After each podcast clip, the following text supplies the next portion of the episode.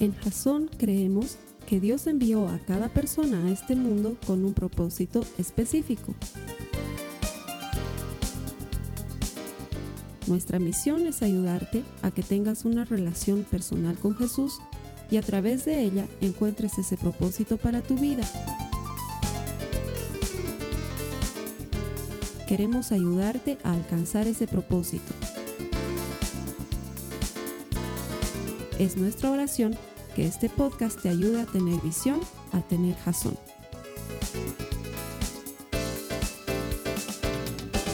Gracias por conectarte como cada semana. Los servicios que ponemos para ti aquí en nuestro portal web en jason.info lo hacemos para ayudarte a desarrollar una relación personal con Jesucristo. ¿Por qué? Porque todo el que encuentra a Dios encuentra vida. Nuestro deseo nuestra oración es que encuentres vida por medio de la eterna palabra de Dios, que es capaz de transformar vidas, de perdonar, de restaurar, de levantar, como lo hacía dos mil años atrás, como lo hacía seis mil años atrás, sigue haciéndolo hoy, porque nuestro Dios es el mismo de ayer, de hoy, y seguirá siendo el mismo siempre. Así que bienvenido, gracias por conectarte. No estás aquí por casualidad, las casualidades no existen.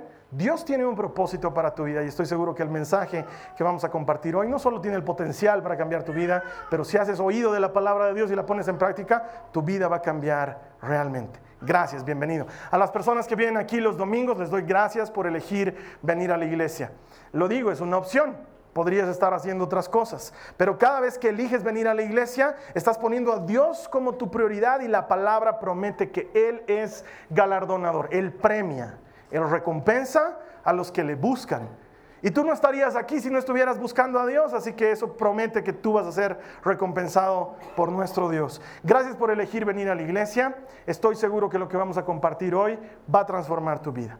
Vamos a comenzar con el mensaje que cierra la serie que se llama Pecados necesarios, así con signos de interrogación. ¿Pecados necesarios son realmente necesarios? Algunas personas piensan que sí, porque después de todo nos hemos puesto como, como de acuerdo en que hay ciertos pecados que son pecados, pero hay pecados que no son tan graves. Entonces, eh, es más una forma de vivir, es más una forma de relacionarnos. No son pecados realmente, pero la verdad es que la Biblia los sigue llamando pecados, que para Dios no hay categoría de pecado, que para Dios es tan grave un asesinato como que mientas en relación a dónde estuviste ayer por la noche. Tú sabes dónde estuviste ayer por la noche. Hermano, yo no estaba haciendo una mentira en la iglesia, es doble mentira. Pero sin embargo, muchos de nosotros consideramos que sí, matar, sí, robar es grave, pero hay cosas que son básicas de la convivencia. Y la primera semana veíamos que muchos han acostumbrado, nos hemos acostumbrado a mentir para conectarnos unos con otros, pero Dios sigue aborreciendo la mentira. Para él la mentira sigue siendo eso, una mentira. Y, y él sigue diciendo que tú sí sea sí y que tú no sea no. Todo lo demás, dice Jesús, lo añade el diablo. Entonces cada vez que tú te encuentras en la calle con un amigo y le dices, hola hermano, nos llamaré, yo, yo te llamo. Y tú sabes que no lo vas a hacer. Ah, adivina quién ha añadido eso de yo te llamo. Ah, es que es grave, no es chiste, es, ay sí hermano, nos conecta. Mentira. Y la mentira no le gusta al Señor. Porque para él no hay, hay una mentirita chiquitita y total. Sabe que no lo va a llamar. No es así. La segunda semana hablábamos sobre el chisme, un tema duro. Porque muchos de nosotros pensamos que compartiendo la verdad de alguien más estamos haciendo bien. Pero hay verdades que no necesitan ser dichas. Hay cosas que nos han sido confiadas solo a nosotros. Y me gusta cómo eh, Esteban nos compartía sobre ese sándwich que hacemos del chisme, ¿no es cierto? Y entonces le ponemos un buen pan abajo y un buen pan arriba y adentro está el chisme y pensamos que lo estamos haciendo bien. Entonces decimos, ay, la fulana es tan buena y tan linda y sirve en tal ministerio, solo que su marido es un infeliz, no sabes cómo la pega, pero ella es un amor, hay que orar por ella. Y piensas que porque has hablado bien de ella, el contar lo que le hace su marido está bien y sigue siendo chisme. Y a Dios no le gusta. Y la tercera semana veíamos cómo la lujuria entra en nuestras vidas muy meticulosamente cuando nosotros le abrimos campo a ella en nuestras vidas y Dios nos dice, huí, escapa de ella. Todos los pecados podemos hacerle frente, pero este pecado escapa, confesá, contale a alguien más para salir del problema Y entonces vas a poder encontrar ayuda en Dios. Eso lo veíamos la semana pasada. Y esta semana vamos a hablar del enojo. Estaba muy tentado de cambiar el pecado. Dije, hablaré de otra cosa que no sea tan personal. Pero luego en la semana, mientras mi esposa me llamaba la atención un par de veces por todo lo que renegaba en el camino, dije, no, necesito, necesito compartir de este tema porque creo que soy el primero que lo necesita. Porque me he dado cuenta que soy una persona a pie, pero una muy distinta al volante. Cuando me subo un volante me transformo en una criatura irascible. Y empiezo a renegar en contra de todo el mundo con toda una serie de adjetivos que aunque son reproducibles dentro de la iglesia no son dignos. Y probablemente te haya pasado a ti. Y probablemente no te pase solo cuando manejas, sino que te pase cuando tu marido deja las cosas tiradas y tú tienes que vivir recordándole que no deje las cosas tiradas. La eterna pelea entre el hombre y la mujer sobre las condiciones del baño o las razones por las que tus hijos han llegado al punto en que de soñar con que te diga mamá, has llegado al momento en querer regalarlos a alguien más porque ya no los toleras, porque el enojo se ha vuelto parte de tu vida. Para muchos de nosotros el enojo es un grave problema y probablemente alguien me diga, pero eso, eso realmente es pecado. Enojarse es pecado. Bueno, tengo que decirte que el enojo en sí mismo no es pecado. Lo que hacemos en respuesta al enojo es lo que se transforma en un pecado. Porque hay enojos que pueden servir para bien, pero la mayor parte de los enojos sirven para mal. El enojo en determinado momento, debo recordar el pasaje en el que Jesús a latigazos los sacó a todos del templo, estaba muy enojado, puede servir para algo bueno.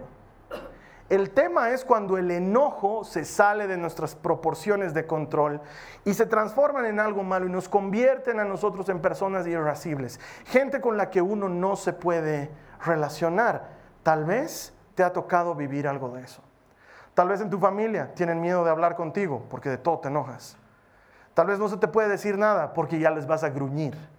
Tal vez no se te puede hablar de ningún tema delicado porque contigo no se puede hablar ni de lo delicado ni de lo normal. Eres una persona irascible y empiezas a alejar a la gente de ti. Y entonces ahí entramos en el plano del pecado. Mira lo que dice la palabra de Dios en Efesios, el capítulo 4, el verso 26 y 27. Efesios 4, 26 y 27 está hablando Pablo y dice, si se enojan, no pequen no dejen que el sol se ponga estando aún enojados, ni den cabida al diablo. O sea que uno puede enojarse sin pecar, pero cuando te enojas y pecas, lo que en realidad está sucediendo es que le das cabida al diablo en tu vida. Ahora, dar cabida es como darle alojamiento, ¿no ve? Cada vez que tú y yo nos enojamos al punto de pecar, lo que estamos haciendo es le estamos preparando una camita al diablo a nuestro corazón. Y el otro viene y se echa. No esperes que se quede parado porque es un flojo. Se va a echar. Y va a quedarse a vivir ahí. Y se va a enraizar en nosotros. Por eso Pablo dice, enójense sin pecar y no, no duerman estando enojados. Eso quiere decir que de alguna manera podemos controlar nuestro enojo, porque si no, no nos diría eso. Nos diría lo mismo que nos decía de la lujuria. Y ante el enojo, huyan, nos diría. Pero no, el enojo es algo que tú y yo podemos controlar. Es algo que Dios ha puesto en nosotros como una emoción y un sentimiento que puede ser útil, pero que si lo dejamos que nos domine, nos va a transformar en la persona que no queremos ser. ¿Has debido escuchar en algún momento la historia de Caín y Abel? ¿O le has debido leer? Caín y Abel eran dos hermanitos.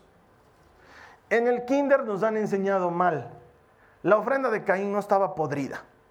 ¿Sí? Yo me acuerdo que cuando estaba en colegio me hicieron dibujar que estaba podrido sus vegetales y que su tomate olía mal. Le puse unas cositas, unas mosquitas volando, todo. Y la ovejita de, de Abel estaba limpiecita, linda y sin mancha, perfecta. La verdad bíblica es distinta. Lo que estaba mal era el corazón de Caín. Eso era lo que estaba mal. No quiso presentarle a Dios ni lo primero ni lo mejor, pero no necesariamente le presentó lo peor y lo podrido. Solo le presentó lo que él quería presentarle y punto. Y entonces debes conocer la historia. Abel presenta algo bueno, lo primero, lo mejor. Caín presenta lo que quiso presentar. Entonces Dios acepta la ofrenda de Abel, pero la ofrenda de Caín la mira con desagrado. Y dice que Caín se enoja. Se enoja tanto que lo mata a Abel. Y es ahí cuando Dios habla con Caín. Acompáñame en tu Biblia, Génesis capítulo 4, versículos 6 y 7. Dios está hablando con Caín y le dice, ¿por qué estás tan enojado? Preguntó el Señor a Caín, ¿por qué te ves tan decaído? Serás aceptado si haces lo correcto. Y ahora presta atención. Pero si te niegas a hacer lo correcto, entonces ten cuidado. El pecado está a la puerta, al acecho, ansioso por controlarte. Pero tú debes dominarlo y ser su amo. ¿Cómo respondes tú al enojo? Eso es lo que está diciéndole Dios a Caín. El pecado está allá a la puerta y quiere dominarte, pero tú puedes ser su amo, tú puedes dominarlo. ¿Cómo respondes al enojo? ¿Das rienda suelta a tu furia? ¿Gritas, insultas, agredes o lo llevas ante Dios? Porque probablemente estés en un punto en el que no puedes aún dominar tu enojo, en el que necesitas ayuda de Dios. Probablemente va más allá del consejo de la gente de contar hasta 10. Porque hay gente que dice, hermano, yo ya sé contar hasta en números imaginarios y no se me pasa cuando mi marido hace tal cosa. Los maridos tienen ese don de hacer renegar a las esposas, es como que viniera en el paquete. Si estás en ese punto en el que tu enojo te domina, necesitas acercarte a Dios. Y entonces vas a entender que puedes dominar tu enojo. No, no puedo, puedes. Te voy a poner tres ejemplos que te van a hacer dar cuenta que ya alguna vez has dominado tu enojo. Por ejemplo, cuando tenías hijos pequeños o si tienes hijos pequeños y estabas en una reunión social en la casa de alguien y tu hijo, de repente, contrario a todas las indicaciones que le diste antes de entrar a esa casa, de repente se paró sobre la mesa de café en la que estaban todos conversando, se paró y pateó un vaso y lo rompe. Y tu amiga, por quedar bien, porque así funciona la vida, te dice, ah, no pasa nada, y papito, mira cómo patea tan lindo y lo recoge. ¿no? Pero tú ese rato, ese rato quieres matar a tu hijo, pero ese rato controlas tu enojo. Y dices, ay, perdón, gracias. Vas a ver cuando lleguemos a la casa. Ay, sí, y sigues. Sigues con la charla, sigues con todo. A tu hijo nomás.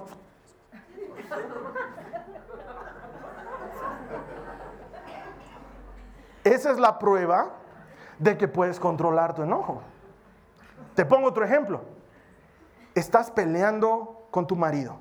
Se están rompiendo, literalmente. Están volando cosas. Ah, que tu madre, ah, ya, ya tu casa en 1975. Grave, está la pelea airadísima. Y en ese momento Algún circunspecto hijo de vecino que no tiene idea toca el timbre. Trit. Los dos paran. Están a punto de matarse, pero los dos paran.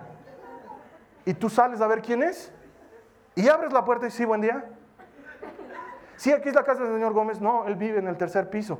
Disculpe, estamos haciendo una encuesta. Mire, sí, ahorita no tengo tiempito. Otro día, sí, claro que sí, con mucho gusto. Hasta, hasta luego.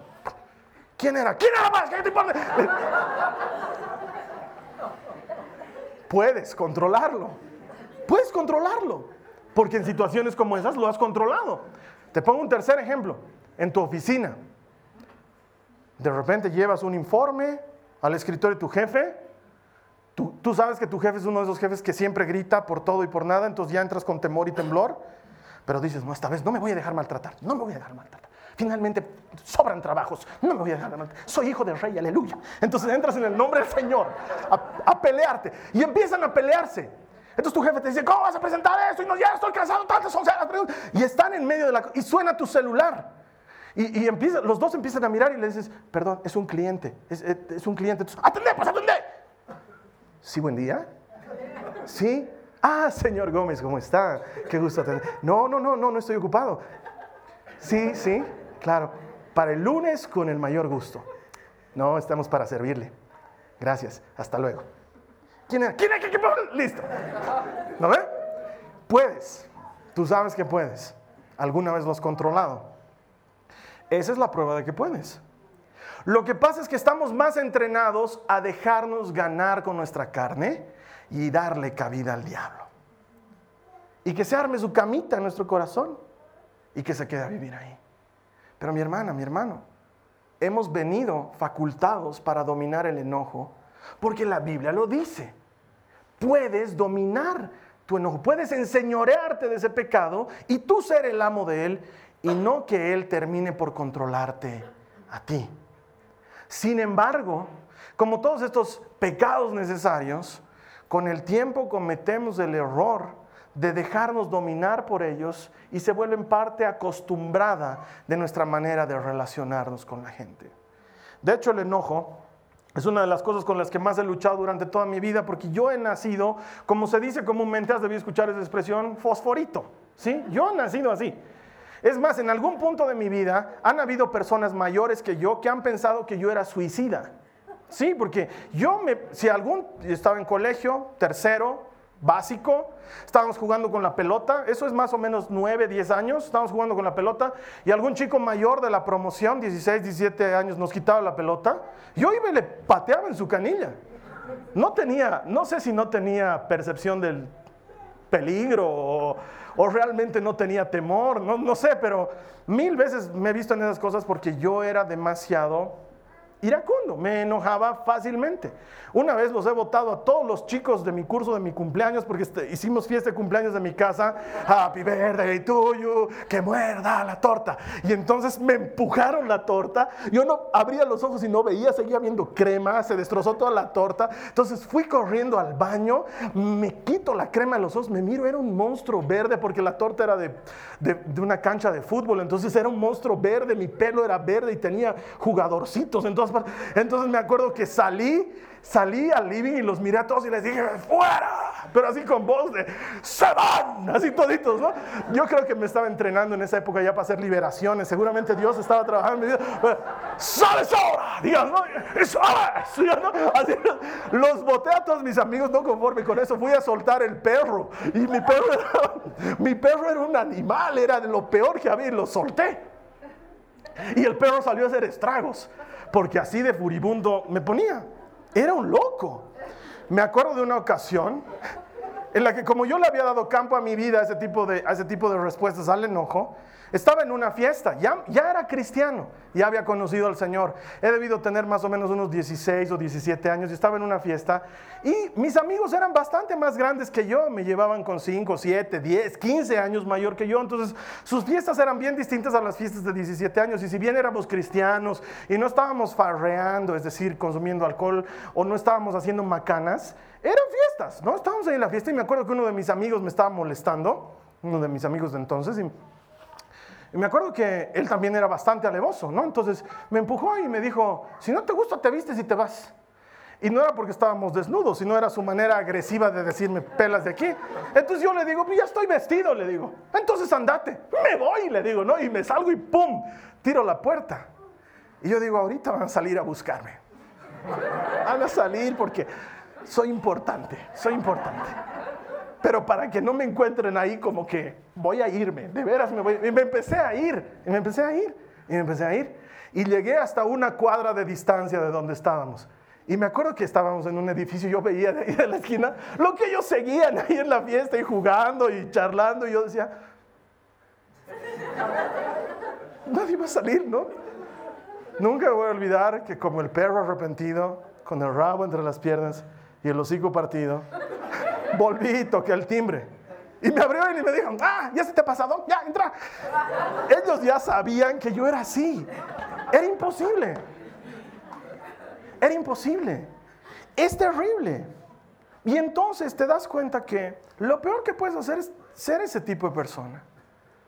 Te empiezas a alejar de la gente. Mira lo que dice Proverbios 29, 11. Dice, Proverbios 29, 11 lo tienes ahí en las notas de lo predica, lo vas a tener también ahí en la pantalla. Proverbios 29, 11 dice, los necios dan rienda suelta a su enojo, pero los sabios calladamente lo controlan. Entonces, es muy sencillo entender que la gran diferencia que hay entre un bruto y una persona sabia es que el bruto no se controla. Es así de simple. Y no hay nada peor que tomar decisiones cuando estás enojado. Y sin embargo, muchos de nosotros tomamos decisiones a causa de nuestro enojo. Porque nos han colmado la paciencia, entonces decidimos algo. Porque nos han llegado a nuestro límite, entonces decidimos algo. Y por tomar decisiones enojado, mucha gente pierde su empleo o renuncia a un buen trabajo o se hace de enemigo de alguien con quien podía trabajar a futuro y luego esa relación está quebrada. No te pones a pensar que el día de mañana eso podría ayudarte, no, estás enojado y lo cortas y encima eres enojado y orgulloso, entonces nunca en la vida vas a volver a hablar con esa persona y acabas de perder una gran oportunidad. Muchos destrozan su hogar por eso. Ah, ¿quieres que me vaya? Ah, ¿quieres que me vaya? Me voy pues, pero me voy con mis hijos. Y de pronto lo que parecía algo que podía solucionarse termina siendo en una batalla campal, donde los que más sufren son los hijos, y donde nuestro orgullo nos impide volvernos adultos racionales para conectarnos de manera que nuestros hijos no sufran esas consecuencias. Y por nuestro enojo nos armamos nuestra cercha. Y terminamos en juicios, en pleitos, en divisiones, que podían haberse solucionado si alguien de los dos hubiera sido lo suficientemente sabio como para no tomar decisiones en su enojo. Hay gente que por un momento de enojo rompe relaciones de años. Amistades hermosas se quiebran por hacerte al honor, al que no le vas a aguantar a querer sus macanas. Entonces, ¿has visto esa novela? Sé que has visto, por eso te estás riendo. Ese honor es un iracundo. No se le puede hacer nada. Y esa Sheresade, peor. Es la mujer más orgullosa de la vida. No hay nada, que, nada bueno que aprender de ella. Si, si quieres aprender cómo no manejar el enojo, ve la novela. En serio. Es el claro ejemplo de lo que hace la gente cuando toma decisiones por estar enojado. Y probablemente tú estés en ese punto de tu vida en el que estás tomando una u otra decisión o acabas de tomar una u otra decisión por tu enojo. ¿Y sabes qué es lo peor? Que eso forma de ti una imagen de persona irascible, intratable. Y con el tiempo la gente no quiere relacionarse contigo. Tal vez no te importe cuando se trata del X o Z, pero cuando son tus hijos los que no quieren relacionarse contigo, cuando es tu esposo o tu esposa el que no quiere relacionarse contigo, entonces ahí te das cuenta que la paga del pecado es muerte. Que lo que estás viviendo sí había sido pecado. Porque en cuanto una relación muere, eso no se lo puedes atribuir al Señor. Tomar decisiones en el momento de enojo es de las peores cosas que puedes hacer. Es de las cosas más necias que puedes hacer. Y sin embargo la Biblia dice que el sabio controla su enojo. El sabio maneja su enojo. La respuesta correcta ante el enojo debería ser ir delante de Dios. Cuando estamos enojados deberíamos ir delante de Él. ¿Por qué? Porque la Biblia dice en siete libros diferentes que Dios también se enoja, pero que es lento para enojarse. ¿De quién mejor podríamos aprender eso sino de aquel que también sabe lo que es enojarse y sin embargo es lento para enojarse, rápido para perdonar y grande en misericordia?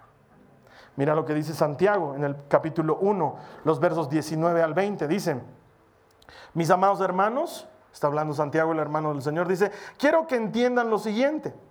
Todos ustedes deben ser rápidos para escuchar lentos para hablar y lentos para enojarse. El enojo humano no produce la rectitud que Dios desea.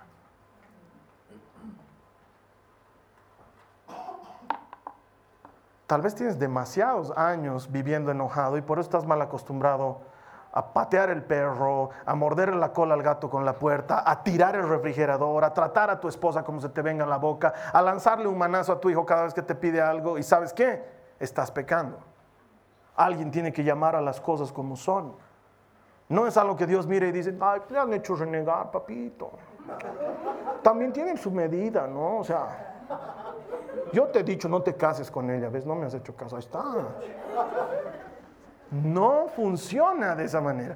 Tanto más tiempo lo racionalices en tu mente, tanto más cabida le estás dando al enemigo para quedarse con ese pecado en tu vida. Porque lo justificamos. Es que me hacen renegar. Es que cómo maneja la gente, cómo maneja. Ese es un justificativo, no es un motivo para enojarse.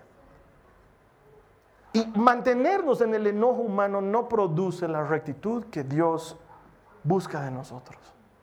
Entonces, cuando te enojes, en lugar de empezar a responder, lleva tu enojo donde Dios. Habla con Él de este tema, lidia con el problema, reconoce que tienes el problema y llévalo donde Dios. Y entonces le das campo a Dios para que Él te ayude a trabajar en el enojo, que es controlable porque Él también se enoja y sin embargo es lento para enojarse. Porque entonces te puedo decir que bíblicamente hay un enojo que es justo hay un enojo que es santo, un enojo que es correcto. Te voy a contar una historia. Jesús estaba en medio de la gente en un sábado en la sinagoga. Una de las historias frecuentes de la Biblia. Si conoces un poco de las tradiciones judías, en sábado los judíos no pueden hacer ningún trabajo, ningún esfuerzo, ninguna labor, porque el sábado es un día consagrado al descanso, es un mandamiento. El sábado descansarás como Dios descansó después de haber creado el mundo, así tú descansarás. Y estaban en la sinagoga, donde se reúnen, porque los sábados se reúnen para compartir las escrituras, y Jesús estaba ahí. Y había un hombre que tenía la mano tullida, dice la palabra de Dios. Y él quería sanarlo. Pero todos los fariseos empezaron a murmurar en contra de Jesús. No se le ocurrirá sanar el sábado, ¿no? Porque eso es hacer un trabajo. Es algo grave hacer un trabajo en sábado. Si este es un verdadero rabí, no sanaría en sábado. Y empezaron a murmurar en contra de él. Y la Biblia nos dice algo sorprendente. Acompáñame a Marcos 3, en el verso 5. Es de veras sorprendente. Dice, Jesús miró con enojo a los que lo rodeaban. ¿Cómo los miró Jesús? Con enojo. No los miró con misericordia, con pena, papito, que murmuran. No saben lo que hacen, no. Los miró con enojo. Profundamente entristecido por la dureza de su corazón. Y entonces es como que Jesús diría, por lo mismo, le dijo al hombre, extiende la mano. Así que el hombre la extendió y la mano quedó restaurada. Hay un enojo que sirve, claro que sí. A mí me enoja que la gente sea mediocre. No lo tolero. Puedes hacer algo bueno con eso. Como yo, que he iniciado mi cruzada contra la mediocridad soy catedrático. Pobrecito el alumno que sea mi alumno. No le permito ser mediocre. No le dejo. Y siempre le digo, me puedes odiar hoy, pero el día de mañana me vas a agradecer. A mí no me vienes con que mi impresora se ha arruinado. Esa época ya ha pasado. No he tenido tiempo. El que trabajo, licenciado. A mí no me vienes con eso. He iniciado una cruzada contra la mediocridad. Hasta me he hecho maltratar con un rector por aplazar un alumno por mediocre pero lo he enfrentado porque me enoja. Pero puedes controlarlo. No te vas a ir a pelear con el rector. Cuando el rector me llamó y me dijo, Carlos Alberto, no puedes aplazarlo, este muchacho, algo. ¿Y qué hago? ¿Lo hago pasar? Yo se lo haré su tesis también si quiere. Una maravilla. Vamos a tolerar este tipo de alumnos, porque si quieren alumnos mediocres, contrátense catedráticos mediocres. Gracias. No, no, no, Haz algo. Haz algo contra la gente que abusa de los niños. Te enoja. Haz algo. Haz algo contra la gente que abusa de los ancianos. Te enoja. Ves en la televisión. No te quedes ahí a opinar en Facebook. El mundo no cambia con tu opinión, cambia cuando haces algo. Todos somos opinólogos en Facebook. Para mí la falda no era azul.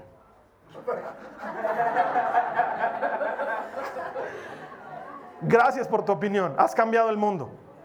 Todo el mundo despotrica contra las cosas que vemos a día, al, diario, de injusticias que se viven en nuestro propio país. Y todo el mundo opina e inician grandes causas de dale like y di amén. Pero el mundo no cambia con like y con amén. El mundo cambia cuando usas tu enojo para hacer algo. Hay gente que usa su enojo y lo transforma en actitud. Y cambian las cosas. Jesús estaba enojado con los fariseos, entristecido por la dureza de su corazón. Y como respuesta a eso sanó al enfermo. Entonces hay un enojo que sí sirve para algo. Tal vez a ti te enoja que la gente eh, bote basura en la calle. Bueno, pues en lugar de reñir a la gente que bota basura en la calle, haz algo. Es que yo qué puedo hacer como ciudadano, Entonces, no reniegues. Controla tu enojo. Pero si vas a renegar de eso, haz algo. Transformarlo en una acción. Porque el enojo en sí mismo no es pecado, sino lo que hacemos con ese enojo es lo que puede transformarse en pecado. Y entonces cuando transformas tu enojo en algo productivo, en algo positivo, ese enojo te puede llevar a hacer grandes cosas para Dios. Claro que sí. La Biblia está llena de ejemplos de gente que utilizó el enojo para defender la causa de Dios. El tema no está en el enojo, sino en lo que haces con él. Ahora te invito a que revises tu corazón. ¿Cómo estás manejando tú este tema? Porque si eres de la clase de personas que cuando vas al estadio te transformas en otra persona, permíteme que te diga lo que dice la Biblia. No vayas. Eso dice la Biblia. Si tu mano te es motivo de pecado, cortátela. Entonces, en lugar de ir al estadio y cortarte las manos, ir manco a renegar, no vayas. Si vas a ir a insultar a medio mundo y a maltratar a medio mundo, no vayas. Es bien simple. Controla tu enojo. Si tú sabes que hay circunstancias que te llevan al enojo, presentáselas a Dios. Señor, no lo aguanto a mi marido. Deja sus zapatos debajo de la cama. Bota sus medias donde sea. Nos damos cuenta porque se puede llegar a ellas olfativamente.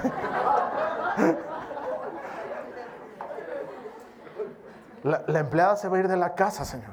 Es la tercera o cuarta que tengo que cambiar por ese tema. Siempre deja la tapa del baño levantada. Es, un caballo, Señor. Entonces, te lo presento. No le presentes al marido el enojo, no te presento, porque hay gente que piensa que hay que presentar la ofrenda sacrificarla. Presentarle tu enojo. O tal vez es el marido el que tiene que presentar a la esposa. Porque hay esposas que sacan de quicio a sus maridos, claro que sí. Señor, no hay plan ilimitado que aguante lo que habla esta mujer me ha vaciado megas de datos que jamás voy a recuperar en mi vida. No tiene noción de lo que es hablar poco y hablar mucho. Presentarle tu enojo al Señor. Presentarle el enojo por tus hijos. Presentarle el enojo por tus suegros. Presentarle el enojo que sientes por tus parientes, por las personas con las que trabajas. Habla de eso. Todo comienza con dejar de justificar y reconocer que es un problema delante de Dios. Y entonces va a poder llegar el día en el que tu esposo se duerma sin estar enojado contigo, en el que tú duermas sin que tu esposa esté enojada contigo, que no se ponga el sol sobre tu enojo. Va a poder llegar ese día cuando aprendas a controlarlo. Me acuerdo que cuando la Carly y yo nos estábamos por casar, nos dijeron, una pareja de amigos nos dijeron, nunca dejen que se ponga el sol sobre su enojo. Esa es clave para mantener sano el matrimonio. Entonces, alguna vez que discutimos con la Carly y yo la veo que está furiosita, es muy difícil estar enojado conmigo, es muy difícil. Porque entonces yo la trinco, me monto encima de ella y le digo, le has dicho al padrecito, en las buenas y en las malas. No se ponga el sol sobre vuestro enojo, bebisa. Le digo, no, no me hagas eso. No me voy a dormir enojado, así que más te vale sonreír, porque si no, no me duermo y tú tampoco. No permitas que esas cosas le ganen a tu vida, que te maten del tiempo con tus hijos. Hay gente que sueña con el viaje a Disney y en el camino se pelean y Disney se vuelve una amargura. ¿Para qué? Hay gente que sueña con tener un día a la semana para salir a cenar con su esposo o con su esposa. Y en lo que están saliendo, porque los hijos hicieron tal salen peleados. ¿Para qué? O cuando vienes a la iglesia, porque sé que te pasa cuando vienes a la iglesia. Porque tarda uno y tarda el otro y que Ay, yo quiero ir. No, ya, el solo diga, no, encima el Carlos Alberto ha dicho que va a cerrar la puerta. Y entonces en el camino, aquí, ya, y llegan y hola hermano, aleluya. Sí, y, en el camino, en el camino has dado rienda suelta tú, no. si tienes ese problema, como yo lo tengo, oraremos, hablaremos ahora con el Señor y le diremos, Dios, tengo un problema. Cierra tus ojos, ora conmigo, dile, Señor, reconozco que tengo un problema con el enojo. Dile, tengo un problema con el enojo. No sé administrar mi enojo. No sé administrar ese sentimiento y dejo que me consuma. Hoy lo confieso delante de ti. Hoy confieso que la ira me ha ganado muchas veces. Dile al Señor, hermano, no tengas vergüenza. Aquí parecemos grupo de los 70, los iracundos. dile al Señor, te confieso mi ira, confieso mi enojo. Pierdo la paciencia con facilidad. Perdón por perder la paciencia con mis hijos. Perdón por perder la paciencia con mi cónyuge. Perdón por perder la paciencia con mi entorno. Señor, ayúdame a manejar mi enojo. Dile a Él, ayúdame a manejar mi enojo. Dame la sabiduría suficiente para tomar control de mi pecado y enseñorearme de él. Señor, no quiero hacerle campo en mi vida al enemigo. No quiero abrirle espacio en mi vida a Satanás. Mi corazón te pertenece a ti. Mi vida es tuya. Quiero que se refleje en mis actos, en mis palabras, en mis hechos que tú eres mi Dios, que tú eres mi Señor. Gracias por perdonarme, por restaurarme por completo, porque tú haces nuevas todas las cosas. En el nombre de Jesús, Señor. Amén. Amén. Muy bien, te voy a estar esperando aquí la siguiente semana para compartir más acerca de la palabra de Dios. En tanto tú y yo nos volvamos a encontrar que esta semana sea una semana de bendición. Dale duro a la oración, encontrate más con el Señor, deja que sea Él el que te transforme y no te olvides que todo lo que encuentra a Dios encuentra vida. Te espero aquí la siguiente semana. Esta ha sido una producción de Jason Cristianos con Propósito. Para mayor información sobre nuestra iglesia o sobre el propósito de Dios para tu vida, visita nuestro sitio web www.jason.info.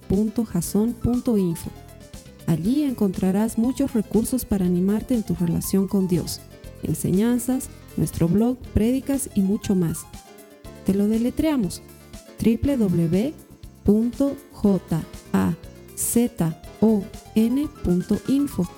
También puedes visitarnos en nuestro sitio en Facebook www.facebook.com barra Que Dios te bendiga abundantemente. Muchas gracias.